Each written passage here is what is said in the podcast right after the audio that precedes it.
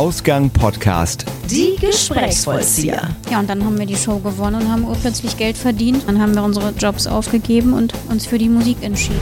Also ich muss ganz ehrlich sagen, dass das so eins der Sachen ist, die ich gerne aus unserer Biografie streichen würde. Da sind wir wieder bei Ausgang Podcast Die Gesprächsvollzieher, unserer allgemeinen Interviewreihe, in dem ihr regelmäßig Interviews mit interessanten Menschen hört. Und es wird mal wieder musikalisch. Unsere beiden Gäste sind sowohl auf der Bühne als auch privat ein Paar.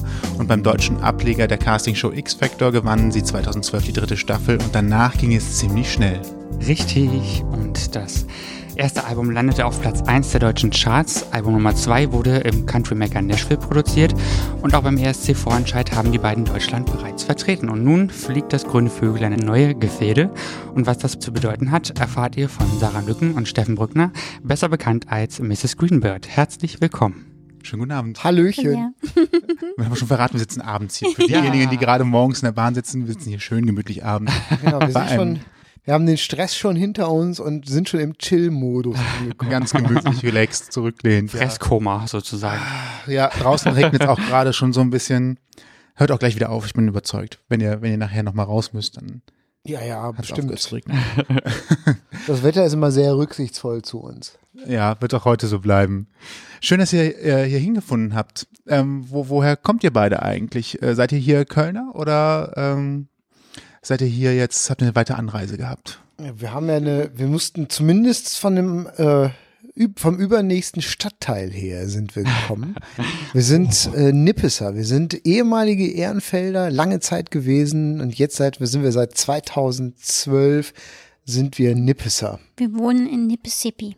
Oh, schön. Das ist auch tatsächlich einer der schönen, Sta also es sind natürlich nur schöne Stadtteile in Köln, aber ein Stadtteil, wo sich, glaube ich, jeder auch vorstellen kann, zu leben und zu wohnen. Ja, Wir wohnen sogar im, wir wohnen sogar im Nippesippi Delta, könnte man sagen. Ne? Also zwischen, zwischen, zwischen Neusser Straße und Nieler Kirchweg. Seid ihr schon immer in Köln ansässig gewesen oder ähm, woher kommt ihr eigentlich? Mm, Ich, wir wohnen fast zeitgleich, also Zeit, nicht zeitgleich, gleich lang hier. ich glaube, Steffen wohnt so ein halbes Jahr oder ein Jahr länger in Köln als ich. Ich wohne jetzt 13 Jahre, glaube ich, in Köln und komme aus Siegburg, aber Siegburg ist ja ist ja auch fast mehr Köln. oder weniger fast Köln. Also ist auf jeden Fall nicht weit. Ich komme, ich bin gar nicht so, ich bin nicht so weit gereist. Ich bin äh, Niederrheiner ursprünglich. Geboren in Kamp-Lindfort, Weltstadt Kamp-Lindfort kennt man von den Verkehrsdurchsagen im Radio im Allgemeinen. Ich kenne Da das sind- Schicksal. Leverkusen ist auch nicht, sind immer nicht viele viel besser. Staus. Und ich bin aufgewachsen in Issum, in einem Altbierdorf. Isum klingt schon fast nach Nordseeküste oder irgendwie sowas. Ja, man, ver man verwechselt das gerne mit Husum und dergleichen. Daher aber Issum ist tatsächlich äh, nur zehn Minuten von Kamp Lindfort, entfer äh, entfernt und ist die Heimat von Diebels Alt. Das aber ist gar ist nicht in Düsseldorf. Okay. Nee, nee, es ist tatsächlich nicht in, eben nicht in Düsseldorf. Es hat mit, hat mit Düsseldorf überhaupt nichts zu tun. Außer, dass die gerne alt trinken. Ja. So, also das nur kurz damit Weiß man, mein, weiß man. meine, mein äh, Altbier-Background ein bisschen, ein bisschen erweitert wird, weil an der Stelle bin ich tatsächlich relativ ahnungslos, muss ich feststellen. was hat euch denn nach Köln gezogen? Vor vielen Jahren. Ich wollte eigentlich immer so schnell wie möglich aus Siegburg raus, weil mir Siegburg zu klein und ein bisschen zu spießig war. ICE-Bahnhof. Hey. Ja, das, aber was, was macht man da so, ne? Außer wegfahren. Ja. ähm, ja, ähm, genau. Und dann habe ich eigentlich gedacht, sobald ich anfange zu studieren, möchte ich in eine Großstadt und Berlin war mir zu weit. Und Köln fand ich immer toll, weil ich eh am Wochenende immer nach Köln gefahren bin und dann bin ich nach Köln gezogen zum Studieren. Lag ja nah. Bei mir hat sich Köln zufällig ergeben. Ich hab, ich bin äh, gelernter Studienabbrecher und ähm, wollte dann noch was Anständiges lernen irgendwann und ähm, habe mir dann eine Ausbildungsstelle in Köln gesucht. Also und dann habe ich einfach hier, bin ich hier gelandet. Das Als was hast du dir eine Ausbildung? Ich bin, ich habe äh, Kaufmann für audiovisuelle Medien gelernt. Oh, das ist ja schon fast ein vorbereitender Baustein, um, um später mit so Geschichten Geld zu verdienen. Ja, ja, genau. Ich habe, also es ist ja im, im Grunde genommen ist es ja ein anerkannter Nichtberuf. Also ich glaube, das ist ein Beruf, den das Arbeitsamt erfunden hat, um irgendwelchen Instituten Umschulungen zu ermöglichen. Äh, weil letzten Endes, es gibt, ähm, klar wird der Beruf auch ausgebildet, aber äh, niemand stellt Leute auf dieses Berufsbild ein, die er nicht selber ausgebildet hat. Also man kann sich nicht als Kaufmann für audiovisuelle Medien irgendwo äh, bewerben, wird damit dann auch, also ich habe dann, als ich mit der Ausbildung fertig war, war ähm, bin ich bin ich beim Radio gelandet. Ich habe dann eine Zeit lang äh, beim Domradio gearbeitet. Cool. In Köln und ähm, bin dann von da aus habe ich äh, weiß ich nicht, bin ich in, bin ich in die zwielichtigen Sphären des Promotion-Business geraten und habe da viele Jahre als Projektleiter und sowas gearbeitet. Auch spannend, aufregend und viel unterwegs wahrscheinlich, oder?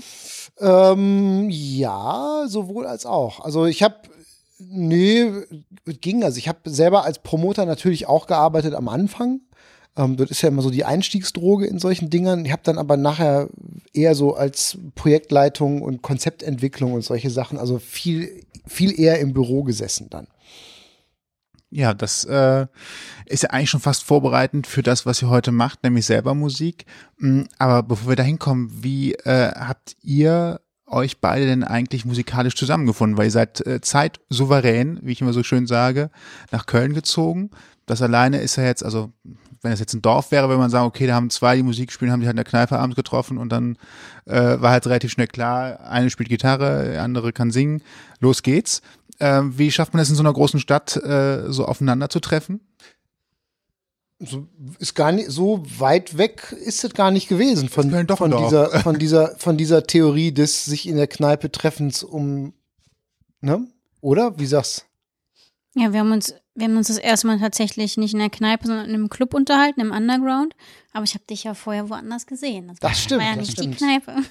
nee, aber Sarah hat mich, hat mich irgendwo äh, Gitarre spielend gesehen und hat mich dann im Underground angesprochen. Freitags, äh, samstags morgens um halb drei, glaube ich, irgendwie. An der Tanzfläche, wo ich lungerte und selbstgedrehte Zigaretten rauchte. Das klingt äh, aufregend. Selbstgedrehte Zigaretten. Nachts um halb drei. Und da, aber da habt ihr noch nicht groß gesprochen, sondern das, äh, der große Durchbruch kam dann im Underground. Nee, also als ich ihn Musik machen gesehen habe, haben wir gar nicht gesprochen. Also wir haben hinterher festgestellt, dass wir uns gegenseitig wahrgenommen haben, aber gesprochen haben wir nicht. Und ich habe ihm dann im Underground einfach nur gesagt, dass ich ähm, ihn gesehen habe und dass mir seine Musik gut gefallen hat. Ähm, genau, dann habe ich erzählt, dass ich auch ein bisschen Musik mache und wir haben uns ein bisschen unterhalten. Und das war's dann aber auch. Und dann haben wir uns halt so in regelmäßigen, unregelmäßigen Abständen ziemlich oft nachts um halb drei im besagten Club getroffen und immer ein bisschen gequatscht. Und irgendwann haben wir uns mal tagsüber in Ehrenfeld gesehen und ähm, ja, und dann hat er mich zum Kaffee eingeladen. Ja, perfekter Start. Genau. Und habt da zusammengesessen, so wie er es heute macht, und direkt losgetextet. Nee, da auch noch nicht. Aber dann das Date darauf haben wir uns quasi zum äh, Singen und Gitarre spielen verabredet. Und dann haben Also wir eine war ganze Nacht. Das gemeinsame Musizieren war so ein bisschen so die Pickup-Line dann irgendwie. ne? also das war so, wir, wir wussten ja voneinander, dass wir beide Musik machen und dann war das natürlich naheliegend so zu sagen, hey, wollen wir uns nicht mal zum gemeinsamen Liedersingen verabreden? Und genau so haben wir das dann gemacht. Wir haben dann natürlich erstmal ähm, ich sag mal, allgemeines Liedgut äh, praktiziert. So jetzt nicht selber irgendwie zusammen was geschrieben oder so, sondern einfach ein paar Hits getrellert, das wird einem so einfiel aus äh, zeitgenössischen Liederbüchern wie Das Ding oder so, von denen ich, glaube ich, alle Exemplare besessen habe zu dem Zeitpunkt. Und äh, ja, so kam das dann. Und die, das, das zusammen, ähm, also wir haben immer wieder dann auch zusammen Musik gemacht in der Zeit. Ich habe damals noch eine andere Band gehabt, irgendwie, äh, wo ich im Wesentlichen Gitarre gespielt habe. Und ähm, wir haben immer wieder, Sarah hat dann auch mal, war, hat dann auch mal als, Gast, als Gastsängerin fungiert und Sarah hat auch ihre eigenen Projekte gehabt mit anderen Leuten zusammen und wir haben dann irgendwann, haben wir festgestellt, dass wir eigentlich zusammen besonders gut funktionieren, also besser als mit vielen anderen zusammen. Und Sarah hat dann irgendwann angefangen, eigene Songs zu schreiben und wollte die gerne dann in Ton verfasst haben. Und ähm, ja, so haben wir dann, so schmolz die ganze Geschichte dann zusammen und so kam dann auch diese Band zustande.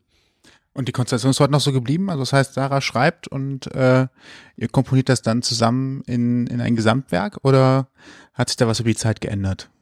Mm, Da hat sich schon einiges geändert. Also ich würde schon sagen, mein, mein Steckenpferd oder meine größte Leidenschaft ist immer noch Songwriting. Also das mache ich eigentlich am liebsten. Ich, ich sage immer so, ich bin nicht so der Performer. Also ich trete eigentlich nicht so gerne auf. Ich weiß, dass das dazugehört und dass man das so machen muss.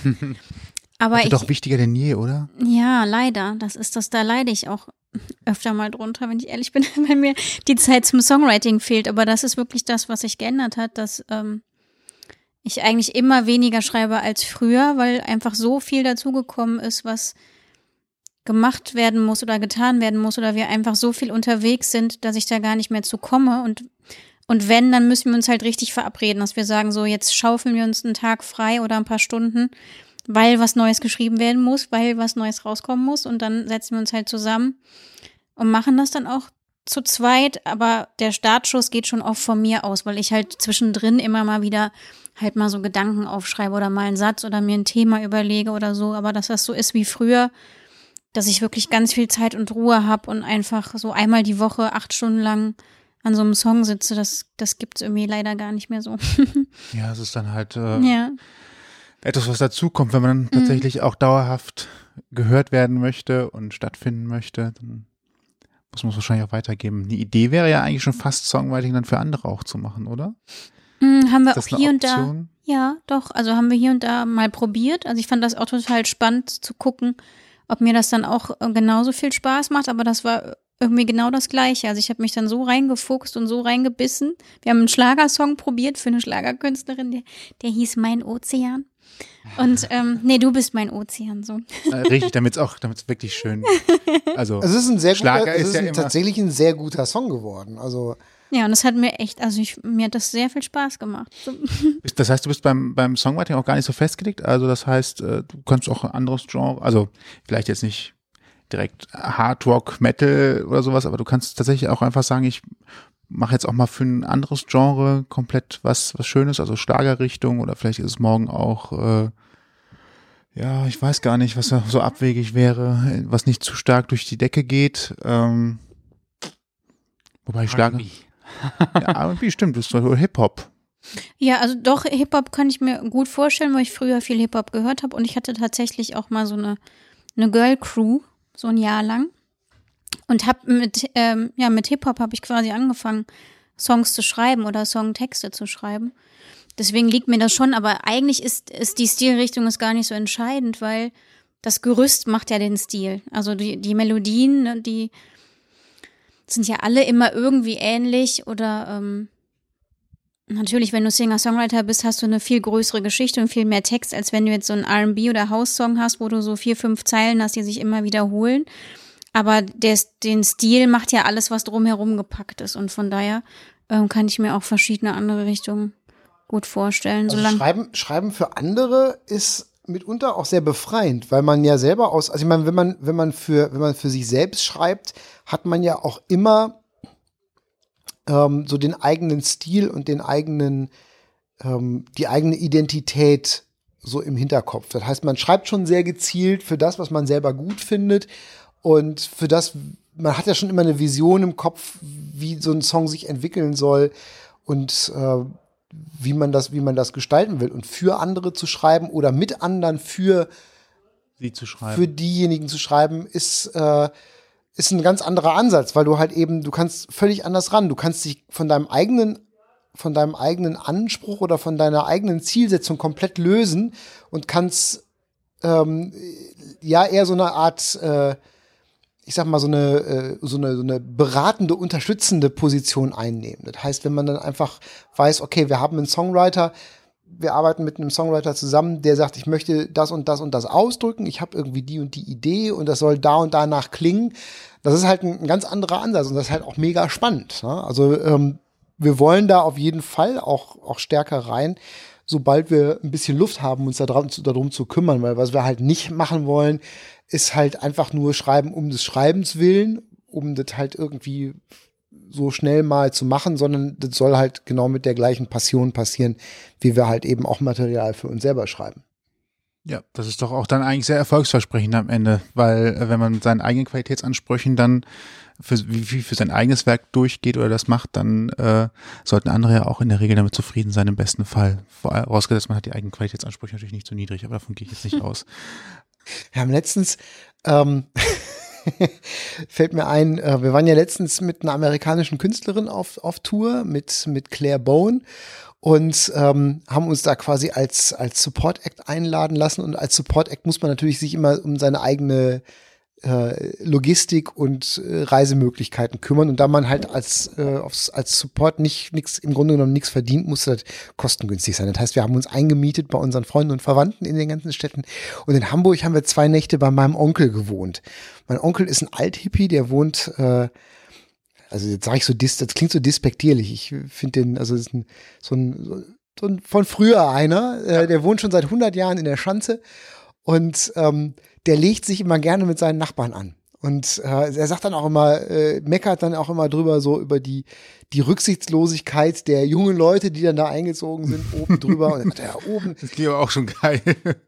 Ja, er sagte, er hätte einen Kandidaten direkt über seinem Schlafzimmer wohnen, der halt dann mitten in der Nacht irgendwie nach Hause kommt am Wochenende und ein unheimliches Palaver macht.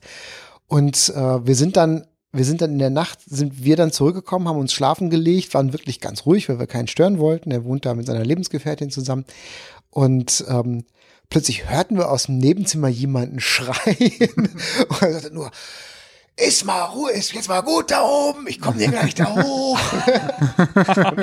Offenbar musste er dann auch wieder irgendwie laut Musik angemacht haben, aber wir haben tatsächlich im Nebenzimmer nichts gehört. Also es ging nur durch die Decke direkt unten drunter. Und er meinte dann auch morgens so, ich hoffe, ich habe euch nicht geweckt, aber der ging mir so auf den Sack da oben. und da musste ich mal schreien. Ich sage, ja, ist schon okay. Ja, ja krass. Aber so ist das. Anscheinend sind die Wände dicker als die Decken. Mhm. Das kann ich zwar nicht glauben, wenn ich Lampen aufhänge, aber ähm, irgendwie scheint sich das anders zu übertragen an der Stelle. Wenn man, äh, nee, ist ruhig. wenn man, wenn man äh, eure ähm, quasi Entstehungsgeschichte in der Öffentlichkeit so ein bisschen nachvollzieht, dann ähm, hängt man natürlich beim ersten großen Punkt ähm, der heißt dann X-Factor. Über den ihr bestimmt noch nie gesprochen habt vorher.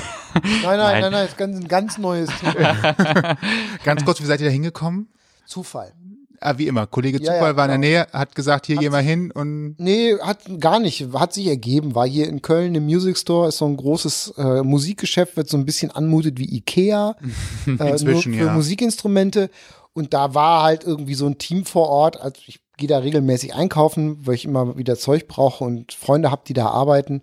Und da geht man da am Wochenende schon mal hin und ich habe ein paar Kabel gekauft und habe dann aus purer Neugierde habe ich da mal nachgefragt, weil ich die Verträge sehen wollte. Ich wollte nur wissen, wie schlecht die Verträge so sind. Und dann äh, hat man sich da festgequatscht und irgendwie habe ich mich belatschern lassen, habe die Sarah zu Hause abgeholt und wir haben da zwei, drei Lieder gesungen. Einfach aus Spaß, weil wir nichts Besseres zu tun hatten an dem Samstag. Und dann, Wahrscheinlich mit der Erwartungshaltung, das wird sowieso nichts. Und, äh wir hatten gar keine Erwartungshaltung. Wir hatten das einfach nur gemacht, wie das immer so ist. Du musst ja als, du bist ja als Musiker, musst du ja immer äh, musst du ja immer bereit sein zu zeigen. Man muss ja immer so seine, sein Portfolio am Mann haben. Also genauso wie man früher, gibt es ja früher diesen geflügelten Begriff des Nashville Handshake, dass man immer eine Kassette in der Hand hatte, die man da so beim so im Business so mitgegeben so, hat beim ja. Händedrücken. Wie bei der Wohnungsbesichtigung in Köln, wo man auch direkt äh, die ganzen Schufa-Unterlagen genau, vorzeigen so, kann. Damit alles so immer vorbereitet sein auf den Fall, jetzt gerade könnte. Und man muss klappen. halt, wir haben damals, wir haben damals, sind wir halt durch, durch, äh, haben viele in Restaurants und so gespielt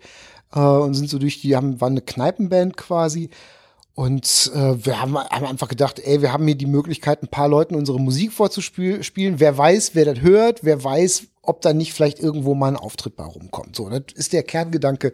So denkt man als Musiker, wenn man irgendwie sich durch die kleinen Läden spielt. man muss ja nur der Richtige am genau. richtigen Ort sein und dann. Äh wir hatten, wir hatten nicht, wir hatten nicht dann gedacht, dass wir da in irgendwie eine, in irgendeiner signifikanten Form in einer Fernsehshow stattfinden würden. So und das, der Rest ist dann einfach, hat sich so ergeben. Wir haben die Sache halt durchgezogen. Wir sind immer weitergekommen. Wir haben unser Maximales gegeben. Wir haben uns kreativ ausgetobt, weil wir halt ähm, sehr viel kreativen Freiraum hatten, was die Bearbeitung der Versionen anbelangt. Und offensichtlich hat es dem Publikum gut gefallen.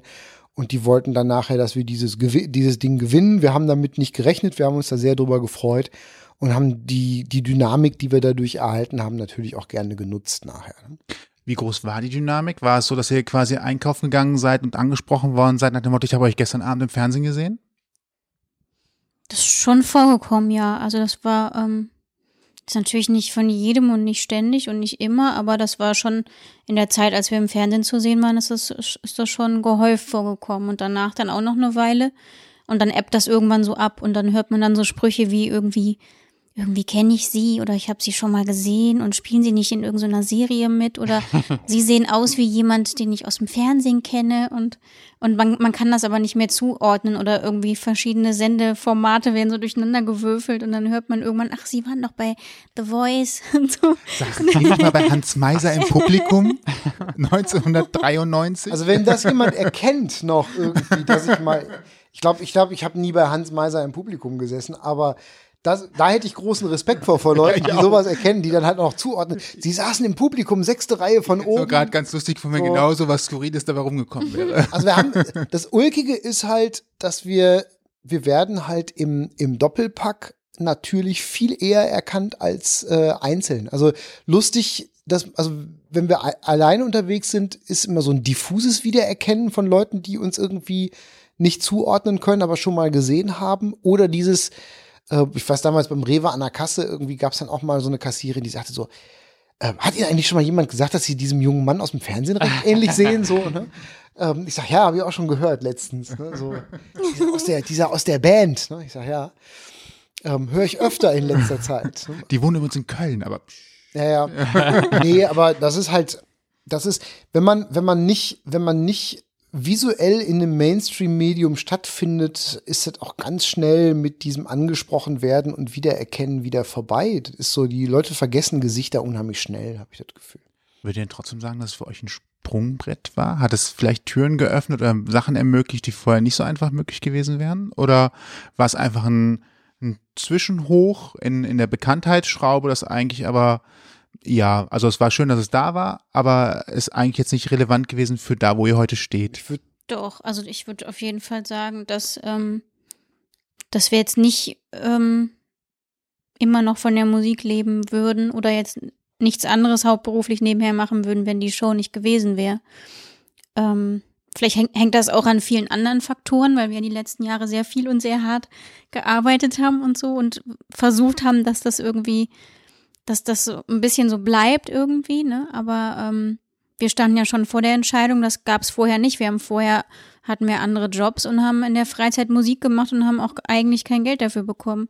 Wir haben das halt alles nur nebenher so umsonst gemacht. Ein einziges Mal haben wir eine Gage ge- bekommen, glaube ich. Und ja, und dann haben wir die Show gewonnen und haben urplötzlich Geld verdient und hatten so viele Termine, dass wir halt wirklich uns entscheiden mussten, machen wir das oder bleiben wir in unserem alten Job, weil beides ging nicht. Und dann haben wir unsere Jobs aufgegeben und ähm, uns für die Musik entschieden. Und das wäre ohne die Show nicht passiert. Was hast du vorher äh, gemacht? Ich bin Sozialpädagogin und habe ähm, viel so im Bereich Inklusion und Mensch mit Behinderung und so gearbeitet. Hm, also auch etwas, was sehr wahrscheinlich ja nicht belastend, aber sehr aufwendig ist, wenn man abends nach Hause kommt, sagt man auch so, ja, es war ein Tag, ich äh, genieße jetzt mal kurz ein bisschen Ruhe. Nee, fand ich gar nicht. Also es war, ein, es, es war ein schöner Job. Also es sind halt schwierige Themen. Mhm. Ähm, aber ich habe den Job sehr geliebt und ich habe auch eigentlich nie was mit nach Hause genommen oder so. Okay, das ist gut. Aber okay, hätte ja sein können, dass es vielleicht einfacher gemacht hätte, dann steht man vielleicht mal vor einer größeren, schweren Entscheidung zu sagen, gehe ich diesen Schritt, wo man ja auch nicht so genau weiß, wie lange funktioniert das oder hört das immer wieder auf? Also oder? ich glaube, es war, es war so ein bisschen unterschiedlich. Ich bin ja eher so der, ich bin ja von Haus aus eher so der alte Rock'n'Roller immer gewesen. Also ich das heißt, ab nach vorne, Action. Naja, ich habe auch, ich habe ja immer, ich habe damals, ich habe mit äh, jetzt so nach meiner musikalischen Früherziehung, also ich habe Musik gab es in meinem Leben schon immer. Ich habe in der Grundschule im Kinderchor gesungen und äh, Blockflöte gespielt und ich habe mit 15 habe ich angefangen Gitarre zu spielen. Ich habe auch E-Gitarre gelernt direkt und nicht Konzertgitarre, weil das machte keinen Sinn. Und ähm, ich habe seitdem immer in Bands gespielt und wollte immer Musik machen. Also Musik ist immer so das, wo mein Herz für brannte. Und ich habe immer, klar, träumt man natürlich davon, dann auch mal irgendwann Rockstar zu werden. Ähm, und ich habe mir das sehr lange überlegt, auch ob ich zum Beispiel Musik studieren will oder so, habe mich aber dann immer dagegen entschieden, ähm, weil ich nicht davon abhängig sein wollte, das hauptberuflich machen zu müssen. Also irgendwie habe ich damals so gedacht, wenn ich jetzt studiere, bin ich dazu verdammt, das immer machen zu müssen, egal was es ist. Und ich bin nicht so der, ähm, wie viele von meinen Freunden, irgendwie so der, der so die, der gerne so Jobs macht, wo er ähm,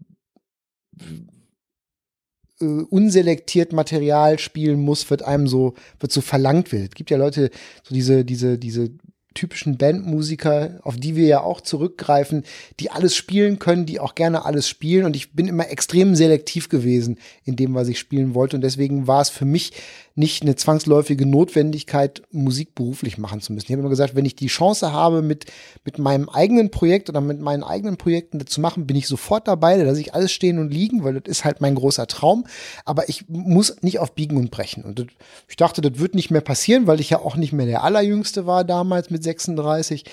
Und dann kam die Gelegenheit plötzlich und da habe ich sofort gesagt, alles klar, hier mache ich, bin dabei. Ne? So gar keine, gar keine Frage. So, das, wenn das nicht gewesen wäre, hätte ich, würde ich wahrscheinlich immer noch in irgendwelchen Kneipen spielen, so wie ich das ja teilweise mit anderen Leuten und anderen Projekten immer noch mache. ist ja auch nichts Schlimmes, ne? Nö, also hat auch eine nicht. ganz besondere Atmosphäre, man ist noch nah am Publikum dran. Also wenn man jetzt äh, ganz große Bühnen bespielt, dann ist es ja schon schwieriger, äh, an die Leute noch ranzukommen. Dann ist es immer so ein bisschen auf Abstand. Und wenn man so in der Kneipe ist, das ist ja eher schon so, wenn man von der Bühne runtergeht, angesprochen werden, gemeinsam noch einen Kölsch trinken oder auch einfach kurz einen Plausch halten. Ich glaube, das hat ja auch einfach was, was Schönes, Angenehmes. Oder? Absolut. Ich glaube, da gibt's auch eine, ich glaube, in der Wahrnehmung gibt's auch oft Irritationen oder Verwechslungen, dass halt, ich glaube, das hat generell so bei, bei Leuten, die nicht viel damit zu tun haben, dass es generell so eine Meinung gibt, dass Musik machen und akt, also aktiv Musiker zu sein, zwangsläufig immer damit zu tun hat, auch äh, berühmt sein zu wollen oder zu müssen oder so und irgendwie äh, ein Star zu sein. Das ist überhaupt nicht der Fall. Also Musik machen und Musiker sein, Künstler sein, ist ganz viel auch ein Selbstzweck. Also einfach das zu machen, weil einfach die Leidenschaft da ist und weil man das unbedingt machen will. Und ich habe ich habe genauso einen Spaß irgendwie mit ein paar Freunden irgendwie abends auf einer Blues Session irgendwie äh, mit beim paar Bier ein paar Klassiker zu zocken. Ähm, wie, weiß ich nicht, in einer großen Halle vor vielen Leuten zu stehen. Das macht für mich keinen großen Unterschied. Wichtig ist, das wird währenddessen passiert. Also der Prozess des Musikmachens und die Interaktion mit den Musikern und dem Publikum, wenn eins da ist. So. ist auch nicht immer gewährleistet. Ja, und da muss das Eis ja auch brechen. Also Ja. sind ja hier eher so potenziell auch in der, ich glaube, jemand hat das letzte Mal so schön beschrieben, oh Gott, der Künstler auf der Bühne will was von mir. Ich sitze im Publikum, bitte sprech mich nicht an, guck mich nicht an, hol mich nicht auf die Bühne, Ja, lass mich genau. in Ruhe.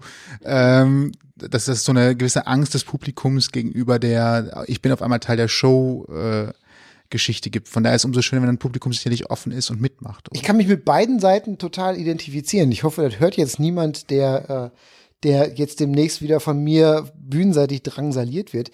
Ich bin ja völlig undankbares Publikum selber. Also ich bin so, ich bin der Typ, der bei nichts mitmacht als Konsument. So, ich stehe immer ganz hinten und ich klatsche selten und ich klatsche vor allen Dingen nicht mit. Ich sing auch nicht mit. Ich will einfach nur so, ich will nur dabei sein. Ich will das gerne in mich aufsaugen, aber ich bin überhaupt nicht derjenige, der sich animieren lässt. Und auf der anderen Seite bin ich halt eben auf der Bühne derjenige, äh, der von den Leuten im Publikum verlangt, halt sich auch zu beteiligen auf eine, wie ich finde, relativ unaufdringliche Art und Weise, selbstverständlich. Natürlich, aber es hat ja, ich finde es gerade, ich dachte, es ist widersprüchlich und dachte nee, ist eigentlich ganz praktisch. Mit dieser Einstellung kann man nämlich jederzeit sagen, ähm, ich stehe natürlich als Konsument gerne weiter hinten und vorne auf der Bühne mache ich selber ein bisschen Show, aber hole mir dann zur Erleichterung nochmal jemand mit, äh, der auch ein bisschen Show mitmachen darf dann auf der Bühne oder sich vom, mit mir, mit mir bespaßen lassen darf. Ähm, ein anderes großes äh, Showereignis äh, war der ESC Vorentscheid. Ich habe eben noch mal auf den äh, Spickzettel geguckt. Äh, 2015. Wie äh, seid ihr da dran gekommen? Also ich muss ganz ehrlich sagen, dass das so ähm, eins der Sachen ist, die ich gerne aus unserer Biografie streichen würde. oh Gott. Falsche Frage. Stopp, stopp. Oh, das Fenster muss wieder aufgemacht werden. Wir müssen ein bisschen dem Nachbarn An dieser lauschen. Stelle hören Sie ein langes Piep. Nein, wir haben uns, wir haben uns da nicht angemeldet. Unser damaliges Management hat uns da angemeldet und irgendwann gesagt, so, ihr seid jetzt dabei. Uns war aber, uns war aber bewusst, dass der Zeitpunkt eigentlich blöd war. Wir hätten halt eigentlich das Jahr davor mitmachen müssen und das Jahr davor waren die Common Linnets. Mhm. Das heißt, wir haben danach mitgemacht und das, was wir immer gehört haben, war, oh, ihr macht die ja jetzt nach. Und man hat gar nicht so in diese, diese Zeitschiene geguckt. Und das gibt's immer noch. Es gibt sogar Radiosender, das haben wir jetzt gehört, die moderieren uns so an. Ach, das sind Mrs. Greenbird und das sind die, die wollen so klingen wie die Common Linnets. Und die machen die ja nach. Und, und äh, dabei gab's uns ja schon viele Jahre vorher und so. Und ich finde die Common Linnets toll. Wir haben auch letztens die Ilse den Lange kennengelernt. Ähm, aber uns war schon bewusst, dass das eigentlich eher schwierig wird. Und das war so ein bisschen so ein Ding. Ähm, unsere Plattenfirma hat halt gesagt, so entweder ihr kommt jetzt so unter die Best Top 4, so, oder wir kicken euch raus quasi, ne, so mehr oder weniger. Das war so, das Album lief halt nicht so gut, wie, wie sich das alle erhofft hatten und da ist so einiges schiefgegangen und wir wollten eigentlich andere Songs singen, also wir hatten uns ein oder zwei Songs ausgesucht, die wir ganz toll fanden, wo wir auch wussten, die kommen beim Publikum gut an. Und wir wissen auch generell, dass wir nicht die typischen ESC-Songs hatten. Ne? Und ähm, ja, dann wurde halt ein Song gewählt, den wir so als erstes singen sollten, wo wir nicht so ganz von überzeugt waren. Und dann sind wir auch noch krank geworden, obwohl wir nie krank werden mhm. eigentlich. Und wir hatten halt wirklich richtig hohes Fieber. Wir lagen im Bett. Ich habe zwei Stunden noch gepennt. Also ich schlafe auch nie tagsüber. Und dann ging aber unser Zug, dann mussten wir nach Hannover, dann gab es da diese Proben. Wir waren total verschnupft und hatten Halsschmerzen, immer noch Fieber und haben uns halt immer wieder ins Bett gelegt, dann wenn es halt ging. Ne? Und ich hatte halt immer gehofft, dass, ähm, dass die Stimme hält. Ja, dann waren wir auch noch die Ersten. Und dann ist auch vor Ort, ist einfach, das ist so eine lange Geschichte, ist einfach alles Mögliche schiefgegangen.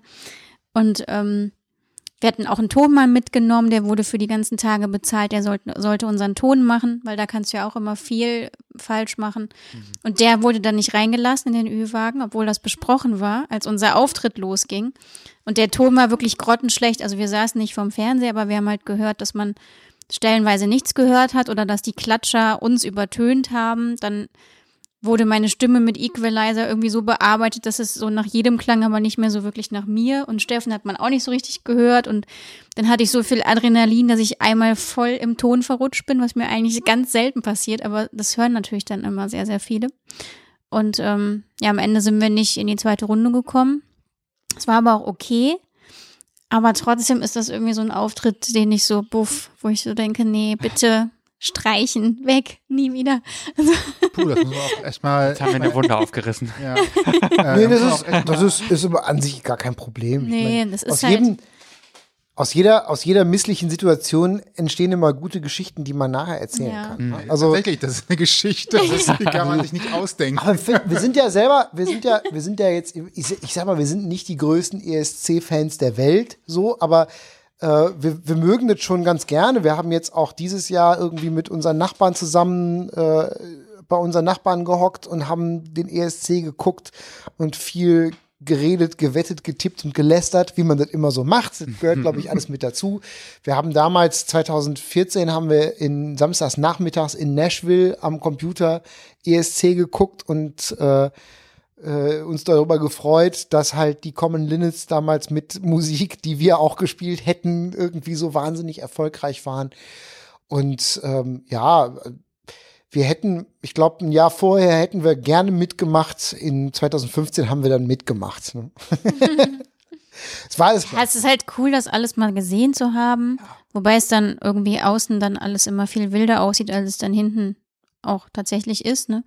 Und ich meine, unser Glück war, das Glück im Unglück war, dass Andreas Kümmert ja abgedankt hat und irgendwie hat sich dann keiner mehr für, für irgendwas anderes interessiert, außer um die Andreas-Geschichte. Und dann sind wir, glaube ich, so ein bisschen unterm Radar geflogen. Dann war das auch okay. So, aber Dann seid ihr ja nicht unter die Top 4 Alben gekommen. nee.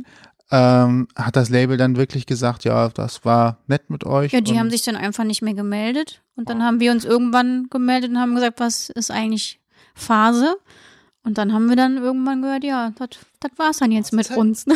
Es ist halt so eine, so eine, so eine Sache, ähm, das ist wie in vielen anderen Bereichen, ist halt mit der Kommunikation ja immer so eine etwas, etwas, etwas äh, zweigleisige Angelegenheit, sag ich mal so. Und wenn du in dem Moment, wo du halt, wenn du, wenn du angesagt und sehr erfolgreich bist, interessiert sich jeder für dich, dann steht dein Telefon nicht still. Alle wollen ständig irgendwas von dir und du weißt gar nicht so, hey, was ist denn jetzt hier los? Und in dem Moment, wo das halt nicht mehr so ist, äh, gerade im Bereich Musik wird ja ein, eine wahnsinnig, ein wahnsinnig schnelllebiges Geschäft ist, äh, sind alle anderen, sind natürlich alle immer mit denen beschäftigt, die gerade angesagt sind. Das heißt, wenn du nicht gerade in dem, im, im, im obersten, so in der Spitze des Eisberg mitschwimmst, vergessen die dich einfach ganz schnell. Und dann wird da einfach nicht mehr dran gedacht, denen zu sagen, hey, äh, ach, wir wollten euch noch sagen, dass wir jetzt die Option nicht mehr ziehen und wir nicht mehr mit euch arbeiten wollen, sondern das plätschert dann so einfach weg irgendwie. Das ist dann natürlich irgendwie Auch doof, aber ja, aber es ist gut, das ja Ah. eindeutig zu klären, weil es ja A für euch Gewissheit gibt und auf der anderen Seite, selbst wenn ihr jetzt sagen würdet, da käme jetzt ein anderes Label noch an und klopft, äh, könnt ihr nicht einfach sagen, machen wir, weil dann würdet ihr wahrscheinlich einen Zweitvertrag eingehen und sagen, ja, aber seid doch in unserem Vertrag, jetzt hätten wir gerne Vertragsstrafe oder irgendwie sowas. Nee, dann Wer weiß, was wir dabei hätten schon, rumkommt. ja, wir hätten dann schon vorher nochmal gefragt, Ja. ob wir das jetzt dürfen. War das, man, muss, man ja. muss ja auch immer so ein bisschen planen, ne? Ja. Wir waren ja auch, wir waren ja unterm Strich auch überhaupt nicht unglücklich darüber, dass die Zusammenarbeit geendet hat. Also wir waren ja, da ist ja keine Welt für uns zusammengebrochen. Im Gegenteil. Also das kam uns so, so ein bisschen kam uns das auch entgegen. Also ich muss sagen, ich habe, sorry. achso, nein, ich unterbreche Ich die habe ganze Zeit. nee, ich hab mich schon so einen halben Tag arbeitslos gefühlt, so ein bisschen, weil ich das eigentlich noch nie hatte, dass ich gekündigt wurde oder so. Also ich habe mir immer einen Job gesucht oder dann irgendwie, wenn der mir nicht mehr gefallen hat, habe ich halt so lange gesucht, bis ich einen anderen gefunden habe und so. Ne? Und aber dass mir jemand gesagt hat, so mit dir wollen wir nicht mehr, das hatte ich jetzt vorher irgendwie noch nicht. Und dann habe ich erstmal gedacht, boah, mein Arbeitgeber ist weg. Ne? Oder so. Also es hat sich erstmal ganz komisch angefühlt bis ich dann irgendwann so geschnallt habe, ja, nee, ich bin ja eigentlich mein Arbeitgeber, ne? Und äh, nur weil die wegfallen, heißt das ja nicht, dass ich jetzt keine Arbeit mehr habe. Ja, das, Das ist halt sowas passiert halt, wenn man, wenn man nicht lange vorher noch äh, in, einem, in einem Angestelltenverhältnis war, wenn man, wenn man sich noch, also bei mir, bei mir hat sich's ganz anders angefühlt, weil ich halt eben auch schon jahrelang vorher äh, selbstständig gearbeitet habe und zwar auch immer meine Auftraggeber hatte, aber eben nicht kein, kein Arbeitgeber, der mich halt irgendwie, der halt meinen mein, meinen Arbeitsablauf bestimmt hat, so. Und ähm, deswegen habe ich das etwas anders wahrgenommen natürlich. Aber ähm, ja, aber ich fand das jetzt auch insgesamt, insgesamt nicht schlimm. Also wir hatten halt damals, ich meine, wir hatten die ja mitgewonnen, die Plattenfirma, und das hat mit dem ersten Album auch sehr gut funktioniert. Und mit dem zweiten Album hat sich dann eben auch herausgestellt, dass wir äh, vom Ansatz her und von, von der Art, wie wir arbeiten und wie wir auch inhaltlich uns selbst gestalten, äh, gar keine Band sind, die gut zu einer großen Plattenfirma passt. So. Das War das der Initialstartschuss für euch, darüber nachzudenken, ein eigenes Label zu gründen? Ja, also wir haben schon damals, klar, wir hatten natürlich, ähm, wir haben darüber nachgedacht. Damals war das noch nicht so akut, ähm, weil wir einfach gerade aus einer Phase kamen, wo unglaublich viel auf uns eingeprasselt ist und wir halt eben auch trotz Rundumbetreuung eigentlich durch halt ein, ein großes Label, durch Management und alles Mögliche immer sehr, sehr viel Arbeit selber hatten. Und wir eben davon ausgegangen sind, damals, das ist einfach nicht der richtige Zeitpunkt für uns, weil äh, jetzt alles selber zu machen, hieße eventuell noch mehr Arbeit und das wäre ein Pensum gewesen, das hätten wir gar nicht bewältigen können. Wir brauchten also erstmal, wir brauchten erstmal Abstand zu dem Ganzen und äh, wir haben uns die Zeit halt eben auch genommen, so ein bisschen äh, einfach erstmal zurückzutreten, erstmal an Material zu arbeiten, Songs zu schreiben, Sachen auszuprobieren. Wir haben auch mal zwischendrin versucht, ähm, uns da drin mal äh, deutschsprachige Songs zu schreiben, um zu gucken, wie würden wir klingen, wenn wir deutsche Lieder singen würden. Und wir haben dann festgestellt nach einer Weile, das funktioniert für uns nicht so gut. Also nicht, dass wir das überhaupt ausschließen würden, aber zu dem Zeitpunkt haben wir gemerkt, wir haben unsere Sprache da noch nicht gefunden, weil wir halt eben auch einen gewissen Anspruch daran hatten, wie wir die Songs schreiben wollten, haben uns dann doch wieder auf englischsprachige Songs konzentriert und haben dann auch angefangen, mit verschiedenen Plattenfirmen zu sprechen, also mit größeren und kleineren Indie-Labels, um einfach mal so zu gucken, so wie sieht's denn jetzt hier eigentlich aus? Was können wir so machen? Wer hat Interesse daran, mit uns zu arbeiten? Und das ist ein sehr langer Prozess gewesen. Wir haben, wir haben auch zwischendurch so einige, einige Rückschläge gehabt, dass halt Sachen, die gut ausgesehen haben, wo wir dachten, nee, da wird, kann wird Cooles draus werden, dass die dann einfach wieder weggebröselt sind, weil dann irgendwie das Interesse doch nicht so groß war. Und ähm, wir haben dann auch noch mal eine, eine Runde versucht, mit auch mit größeren Plattenfirmen zu sprechen und äh, weil wir doch dachten, ja, vielleicht ist ja doch der richtige Weg, nochmal bei einem anderen großen Label irgendwie vorzusprechen. Und haben dann aber auch schnell gemerkt, dass die Erwartungen also dass, dass, dass sich im Grunde genommen, nee, andersrum, es hat sich im Grunde genommen an dieser Diskrepanz zwischen uns und den großen Plattenfirmen nicht viel verändert.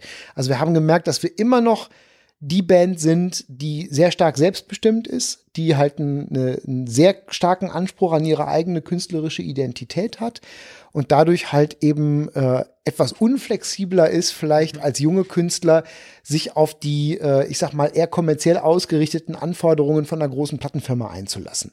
Mhm. Und deswegen war für uns dann irgendwann der Punkt, weil wir haben halt, wir haben halt Sachen erarbeitet, wir haben Songs fertig gehabt, die wir selber produziert haben, die wir halt auch haben schon fertig mischen lassen und so, äh, auf die wir sehr stolz waren und an die wir wirklich geglaubt haben und von denen wir echt überzeugt waren. Und ähm, wir haben halt ein sehr stark abweichendes Feedback bekommen da mitunter, weil der Anspruch halt, also das Feedback war halt eben ging in die Richtung, dass, dass er zu stark wir gewesen sind und nicht stark genug das, was gerade alle anderen machen und alle anderen hören wollen. Und da haben wir irgendwann dann gemerkt, das ist so ein bisschen wie Don Quixote mit dem Kampf gegen Windmühlen. Wir müssen einfach unser eigenes Ding machen, weil wir einfach da nicht glücklich werden würden. So, das war jetzt sehr viel Text am Stück. Ja, aber es macht eigentlich, ja, was macht's, macht's ja gut nachzuvollziehen. Ja, und ich, ich glaube, ja. da kann auch jeder verstehen, warum man an diesen Weg geht. Und eigentlich hat man euch damit auch eine Tür geöffnet, äh, wirklich selbst frei euer Ding zu machen und eben nicht dauernd den Mainstream hinterherjagen zu müssen. Ist es denn anstrengend, ein eigenes Label zu haben? Oder sagt ihr, naja, wir hatten ja vorher schon viel Anstrengung, weil trotz großem Management oder Ähnlichem musste man halt viel tun, koordinieren, miteinander reden und so weiter. Und jetzt seid ihr halt sowieso mehr auf Wellenlänge mit eurem Label, weil, weil ihr selbst seid. Und deswegen ist es vielleicht auch ein bisschen einfacher geworden. Also ich finde halt viele Sachen einfacher, weil eigentlich nur noch wir beide uns abstimmen müssen. Und davor ist es halt so, da sind halt alle möglichen Leute CC. Da sind ganz viele Leute aus der Plattenfirma CC, da ist das Management CC, dann alle Dienstleister, mit denen man so arbeitet, der Mensch, der das Video dreht, äh, Promoter und weiß ja gar nicht was alles. So jeder, der da irgendwie mit dran hängt und dann wird halt von der Plattenfirma immer versucht, das in so eine bestimmte Richtung zu drängen und dann musst du, bist du entweder d'accord damit oder musst irgendwie gegensteuern oder dir überlegen, wie du jetzt nett vermittelst, dass du das jetzt aber so nicht willst, ohne da irgendwem auf, auf den Schlips zu treten. Und das finde ich jetzt einfacher, aber die Arbeit ist, ist nach wie vor geblieben und ich glaube, wir haben auch immer noch nicht so diesen Workflow, weil bei uns gibt's halt nicht dieses, wir gehen ins Büro und kommen nach Hause und haben Feierabend. Das vermisse ich auch immer noch oder wir haben Wochenende. Und jetzt haben wir, glaube ich, seit, ja, jetzt wieder seit Mitte April arbeiten wir eigentlich wieder jede Woche durch und jedes Wochenende durch.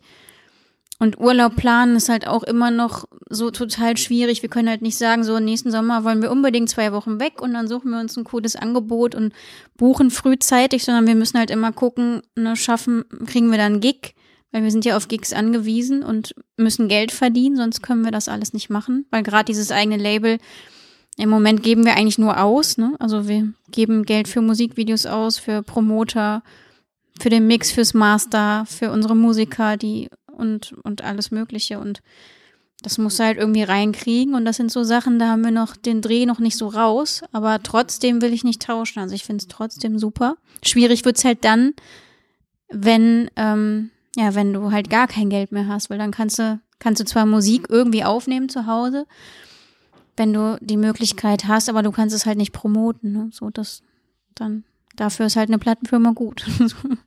ja, stimmt. Da haben ja. Ressourcen. Träumt ihr denn äh, trotzdem davon auch irgendwann noch zusätzlich Künstler unter Vertrag zu nehmen? Also das heißt in eurem Label oder geht es momentan erstmal tatsächlich um euch? Also im Moment würde ich echt sagen, nee, bloß nicht. Also das ist so, wir haben so viel, wir haben so, weil wir so viel zu tun haben, dass ich mir denke, nee, also dann, dann bin ich wirklich nur noch Büromensch und mache nicht mehr viel Musik. Also wenn das wirklich irgendwann so sein sollte, dass wir sagen, wir haben keine Lust mehr zu touren oder da tut sich nichts mehr und wir haben Künstler, die uns total am Herz li liegen. Das muss aber wirklich dann eine Richtung sein, wo ich sage, das ist so geil und so außergewöhnlich und und dem will ich supporten und daran glaube ich total. Ansonsten ist das halt, da gibt es so einen schönen Satz, der heißt, ein eigenes Label gründen und Künstler aufnehmen ist halt ein sehr teures Hobby. So, mhm. ne, weil ganz oft bleibt halt einfach nichts hängen und ist sehr zeitaufwendig und du gibst viel Geld aus. Ne, so. Ja, das ist ein, das ist so ein, ich glaube, was Sarah sagt, ist halt, das ist halt genau der Punkt. Wenn wir halt merken, dass wir irgendwas oder irgendwen finden, wo wir richtig verbrennen, wo wir so sagen, ey, wow, da ist ein Künstler, den finden wir so geil und keiner macht was mit dem, der vers versuppt irgendwo da, dann äh, wäre das halt eine Sache, wo wir sagen würden, okay, dann da geht man halt auch gerne mal ein Risiko ein. Wir haben, es gibt so den einen oder anderen Künstler, ähm, wo wir das machen würden, wenn die hier in der Nähe wären. Wir haben einen Freund in, in Nashville, ein wahnsinnig talentierter Musiker, der äh, auch irgendwie immer noch, trotzdem der unfassbare Songs schreibt, Songs schreibt und eine tolle Platte aufgenommen hat, einfach kein, da macht keiner was mit. Und wenn der jetzt zum Beispiel hier wäre, dann würden wir sagen, ey, komm, wir machen was zusammen, wir unterstützen dich. Dadurch, dass der halt irgendwie auf einem anderen Kontinent ist, ist es leider sehr schwierig. Aber äh, das Ziel ist nicht, da jetzt irgendwie ein Wirtschaftsstandbein draus zu machen. Dafür ist es einfach auch einfach viel zu schwierig, weil ja der Trend eher dahin geht, dass Musiker viel mehr selbstständig arbeiten. Also du ist ja einfach durch die durch die ganzen digitalen Möglichkeiten hat sich ja unheimlich viel verändert und auch gerade die Labels arbeiten ja viel mehr in Richtung, also die kleinen Indie-Labels viel mehr in Richtung Dienstleister. Also dieses diese Verträge, die klassischen, die gibt's ja kaum noch. Die gibt's bei den großen Labels noch. Aber äh, die kleinen Labels arbeiten ja eher als Label-Service, dass die halt gegen eine be geringe Beteiligung und halt eben äh, gegen, weiß ich nicht, wie Handwerker oder so, gegen bestimmte Dienstleistungspakete genau, dass die einfach, so dass die Dienstleistungen anbieten. So, da haben wir Infrastruktur Genau. für, bekommt ihr für drei Prozent der äh, Erlöse oder Genau, irgendwie und so, sowas. ich meine, so ähnlich arbeiten wir ja auch für uns, nur dass wir halt einfach äh, über die Jahre ausreichend viele Kontakte gesammelt haben, um nicht jemanden als äh, Generalunternehmer engagieren zu müssen, der uns diese Dienstleistungen zusammenstellt, sondern wir haben halt eben die Kontakte und wir kennen halt die Leute und können selber rauspicken, mit wem wir arbeiten wollen. Nach diesem schönen, ähm, fast etwas BWL-Musikexkurs wollen wir mal ein bisschen, bisschen äh, eigentlich wieder zum, zum Kern kommen, die Genau. Musik. Wir verreisen noch mal kurz, denn Richtig, das genau. Wort Nashville ist ja schon öfter gefallen. Taucht immer wieder auf. Es ist Und- äh, der, Ja. der, der, Gerade Country-Musik-Fans wissen, wissen, warum Nashville so wichtig ist, sage ich jetzt mal so. Ähm, was hat euch denn nach Nashville damals gezogen, um das zweite Album aufzunehmen? Also ich muss sagen, ich wollte da ja immer schon hin. Das war immer so ein Traum von mir, von Steffen nicht. Aber ich hatte damals eine Doku gesehen über Nashville und Musiker da und ähm, irgendwie finde ich halt dieses Rootsige, dieses total Back to the Roots, so runtergestrippt und dieses ganz ursprüngliche, natürliche. Also ich, ich habe immer das Gefühl, die kriegen das Banjo schon so mit der Muttermilch irgendwie eingepflanzt. So. Ähm, dann gibt's halt einfach wirklich Unmengen unfassbare gute Musiker. Also da kann sich hier, glaube ich, jeder noch eine Scheibe von abschneiden. Die können dann auch nicht ein Instrument, die können dann drei oder vier oder die können in, in Blitzgeschwindigkeit kann der Schlagzeuger Sheets raushören für den Gitarristen. Irgendwie in einmal durchhören, zack, dann ist das rausgeschrieben. Ne? Das muss man erstmal können. Und das war halt immer so ein Traum von mir. Und wie wir da gelandet sind, war, dass wir einen Song mit William Fitzsimmons schreiben wollten. Das ist so ein Singer-Songwriter mit Glatze und langem Bart. Ich glaube, mittlerweile ist der Bart kurz. Und ähm, der wollte aber nicht, hat sich nachher herausgestellt, wir haben den ein oder zweimal getroffen, der ist total schüchtern und macht keine Co-Writings. Und sein Produzent, der Marshall Altman, ist beim gleichen Management wie der, wie der William. Und der hatte dann so ein, zwei Songs von uns gehört. Und dann hat sich sein Manager gemeldet und hat gesagt, er findet euch cool, der will mit euch einen Song schreiben. Und dann haben wir gesagt, ja klar, warum nicht? Und dann haben wir vier, fünf Mal geskypt, haben zwei Songs geschrieben, haben uns super verstanden. Zu dem Zeitpunkt hatten wir auch schon so ein paar Testproduktionen mit, mit ein, zwei anderen Produzenten gemacht. Das war uns aber zu deutsch. So, das ging halt alles wieder in diese Richtung. Das muss alles so sehr weich und gleichgespült klingen und darf bloß nicht anecken. Und dann haben wir gesagt, nee, das geht irgendwie gar nicht. Und wir wussten eigentlich nicht, was machen wir jetzt, ne? weil das Album musste aufgenommen werden und es gab aber niemanden. Ja, und dann haben wir ihn dann irgendwann gefragt, ob er sich das vorstellen kann. Und er hat dann nur gesagt, ja, ich dachte, ihr fragt mich nie, weil er, das war eigentlich so sein Ziel von Anfang an. Ja, und dann hat sich, ging das alles ganz schnell. Und dann ähm, ja, haben wir innerhalb von ein paar Wochen unseren Koffer gepackt, den Reisepass verlängert und sind dann dahin geflogen. So einfach geht das. So einfach geht Cool. das. Ja. Und als ihr dann da war, also ihr wart ja mehrmals da, aber wie, wie ist das so vom Feeling her, Nashville da zu sein? Ist das so, wie du das vorgestellt hast? Äh, ist es wirklich so, so, ja, Banjo-Country-Feeling. Äh, hast auch gerade gesagt, die haben ja das, das Banjo quasi schon in die, in die Wiege gelegt, belegt bekommen. Ist das ein so musikalisches, wirklich eine richtig musikalische Stadt, Stadt durch und durch? Also die Stadt ist schon sehr musikalisch, die Stadt ist aber auch sehr kommerziell. Und ähm, ja, wie soll ich das erklären? Es gibt halt unglaublich viele Musiker und Musiker sein ist da halt was sehr Natürliches, das finde ich toll. Also wenn du hier erzählst, du bist Musiker, dann kommt erstmal, kommen große Augen und zehn Fragezeichen und dann fragt man, kannst du da wirklich von leben oder das machst du? Oder wie ist das denn? Und ähm, alle wollen wissen, wie das denn jetzt so ist. Und da ist das einfach so, ach so, ja, du bist äh, Elektriker, ja gut. So, also das ist einfach total normal und wird so selbstverständlich hingenommen und keiner stellt irgendwelche Fragen dazu. Es gibt aber auch unglaublich viele Musiker, die keine Jobs haben, obwohl die gut sind, weil du musst dich halt echt da durchkämpfen und durchbeißen und ähm, ja, oder du machst halt so Studiojobs für unheimlich wenig Geld und sowas. Es gibt schon sowas wie die Ringe, würde ich sagen. Da waren wir ein oder zwei Mal und sind sofort wieder weg. Da gibt es so ganz, ganz viele Kneipen.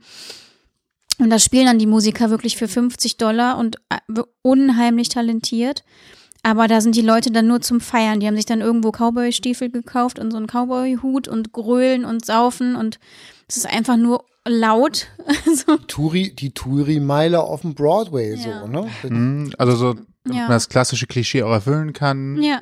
Schnell noch kurz geholt und dann zack, ja, Alkohol halt, mit Grölen. Da ist halt immer viel los. Ne? Also ich meine, Touris und Partyvolk gibt's da genauso wie hier. Ne? Und der Broadway ist sehr kurz, das ist halt eigentlich ganz ulkig. Das sind nur 200, 300 Meter, so wo dann da alles stattfindet, wo die ganzen Bilder immer entstehen. So diese vierstöckigen Bars, wo auf jeder Etage eine andere Band spielt, so diese ganze Honky-Tonk-Geschichte.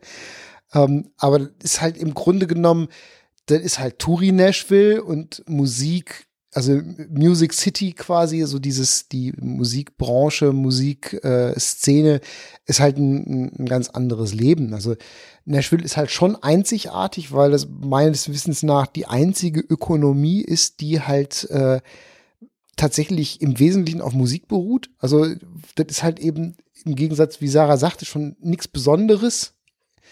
Und äh, da ist halt alles voller Musik. Du hast unheimlich viel Tradition, weil es halt eben die traditionelle Country-Hauptstadt ist. Und man merkt das halt auch immer noch. Es hat auch immer noch einen großen Einfluss. Also ähm, die Vermischung ist, ist auch da. Also halt auch das, der Respekt vor den, vor den, vor den, vor den Alten, vor den Gründervätern quasi. Ähm, es ist auf der anderen Seite aber auch sehr modern, weil halt neben der Country-Szene und der Country-Pop-Szene halt eben auch die, die alternative Szene seit 10, 15 Jahren die Stadt für sich entdeckt hat. Irgendwie, ich glaube hier Jack White, White Stripes waren so die ersten, die das auch so auf, auf breiter Fläche bekannt gemacht haben, dass die Indies und dass die Alternativen da jetzt auch sind. Und es ist halt äh, eben auch eine wahnsinnige Boomtown halt für Leute, die da um, unbedingt hinwollen. Also äh, Nashville ist klein. Ich glaube, die haben nur gut 100.000 Einwohner, also nur ein Zehntel von dem, was Köln hat, mhm. haben aber genau das gleiche Problem mit Gentrifizierung wie unsere Großstädte irgendwie. Ne? Überall die, die reißen halt alles das, was wichtig ist für die Stadt. Die ganze Musikkultur wird so langsam weggerissen, die Studios werden platt gemacht, um dann Apartmenthäuser dahin zu bauen. So, ne? Aber also unser Engineer, der unsere Platte gemischt hat und der jetzt auch unsere neuen Songs mischt, der hat halt so ein riesengroßes analoges Mischpult und ist mega talentiert. Der war zehn Jahre in einem so einem Studio und der hat halt innerhalb von einem Monat, da sind die Fristen ja nicht so wie hier, haben sie ihm letztes Jahr gesagt, im November so, am 31. müsste draußen. Und mein letzter Stand ist, dass der immer noch kein Studio gefunden hat, weil die Preise einfach so in die Höhe schellen, schnellen, dass äh, ja, der findet einfach nichts. Das ist so schade, weil, also mit, das ist, glaube ich, das droht Berlin, glaube ich, auch, dass, ähm, dass irgendwann werden die ganzen Musiker da wegziehen. Also im Moment tummelt sich ja alles da. Und ja, in Amerika tummelt sich halt alles in LA oder Nashville und die werden jetzt alle irgendwo anders hin, nach Austin. Das ist jetzt so das neue Ding, weil man es einfach nicht mehr bezahlen kann, da zu wohnen. Also Aber es ist schon schön. Also man muss die Perlen suchen. Es gibt Perlen, es gibt so kleine süße Kneipen, Cafés und so, den Listening Room oder Listeners Room und ähm, da kann man sich dann so, so Bluegrass-Sessions anhören oder so kleine Indie-Bands und so. Sowas ist halt cool. Hattet ihr die Möglichkeit, auch dort irgendwo zu spielen? Habt ihr das mhm. auch gemacht? Ja? In einem der vierstöckigen Bars oder auf einer Etage oder wie war das? Nee, wir haben in diesem, äh, weltberühmten Bluebird Café. Das ist so ein ganz süßes Café. Das ist jetzt bekannt geworden durch eine Serie, die heißt Nashville. Mhm. Und da, das ist so der Dreh- und Angelpunkt der Serie und ähm, da sind alle möglichen Stars bekannt oder entdeckt worden. Also Madonna wohl unter anderem, Taylor Swift und noch so ein paar andere. Und die haben auch so eine Reihe, da sitzt man im Kreis, das finde ich total toll. Das hätte ich auch in Deutschland so unglaublich gerne. Und dann stellt der Reihe nach ein Songwriter seine Songs vor und erzählt, warum er die geschrieben hat und warum. Und dann machen alle anderen mit. Und das finde ich einfach total toll, weil es, geht halt sehr, sehr viel um Songwriting da. Das finde ich halt super. Klingt gerade so ein bisschen wie Nerds unter sich unterhalten sich.